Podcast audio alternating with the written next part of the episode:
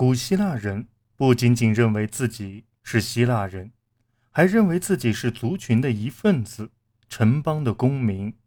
这种对族群利益的关心，体现在这些族群在黑暗时代的迁移有关的神话传说中，而城邦身份的认同，在古风时期、古典时期以及希腊化时期，都是一项不变的因素。公元前五世纪时。哈利卡纳索斯的希腊历史学家希罗多德写道：“一个雅典演讲者把希腊身份定义为我们血脉相连、语言相通、供奉相同的神祇、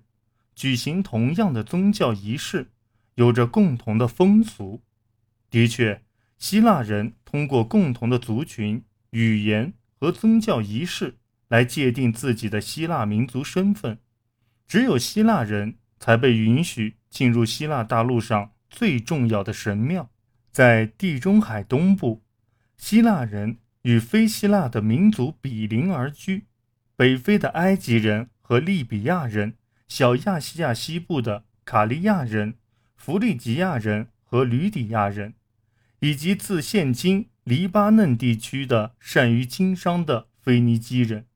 希腊人将这些民族。连同中亚的波斯人和米底人，通通视为蛮族人。在希腊人看来，这些蛮族人的共同特征是奢侈、享乐、柔弱、听命于专制统治者，而这些特征又使得他们适合被奴役。这种固有印象与希腊人的身份概念一同发展起来的。从公元前八世纪开始。希腊人发展出自己的字母文字，这也反映出希腊人开始认同自己的民族身份。除了对自己希腊民族身份的认同外，希腊人还认同自己的城邦公民身份，如雅典、斯巴达、科林斯就是主要的城邦。各城邦以自己的边界、政治军事机构、宗教风俗、防御工事、铸币。法律规章为其特征。通常持有公民身份的人，其父母双方都必须是该城邦本地人。从公元前八世纪开始，直到公元前四世纪，马其顿人入侵希腊各城邦，一直因自身内政外交上的独立性而倍感自豪。因此，在古典时期，希腊的主要城邦处于对其邻人施加影响力。或加以支配的竞争中，总是战事不断。在古希腊中，多利安人和爱奥尼亚人的族群认同感在社会和政治层面尤为突出。在希腊大陆的城邦中，自认是爱奥尼亚人的，以雅典和埃维厄岛的城市最为出名；而自认是多利安人的，则以斯巴达和科林斯最为出名。小亚细亚说希腊语的城市分为认同自己是爱奥尼亚人的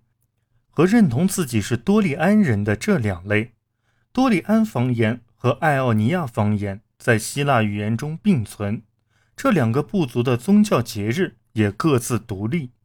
当出现危机时，这种划分就经常被提及。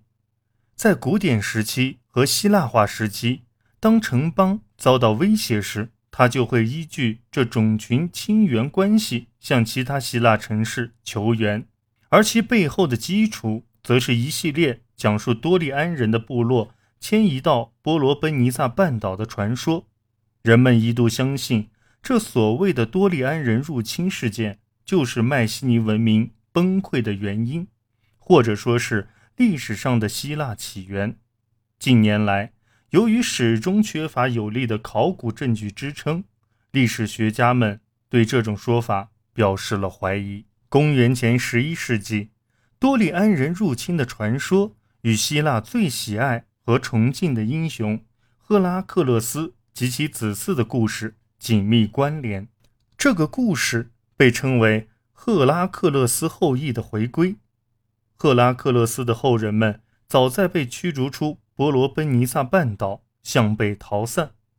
赫拉克勒斯的长子许罗斯原本打算领着弟兄们回到波罗奔尼撒半岛，可是他的逝世使这个计划暂时搁浅。从那以后，他们就居住在希腊中部地区，直到德尔菲神谕告诫他们，现在是时候应该回到祖先故土上去了。于是，他们很快就开始南迁到波罗奔尼撒半岛。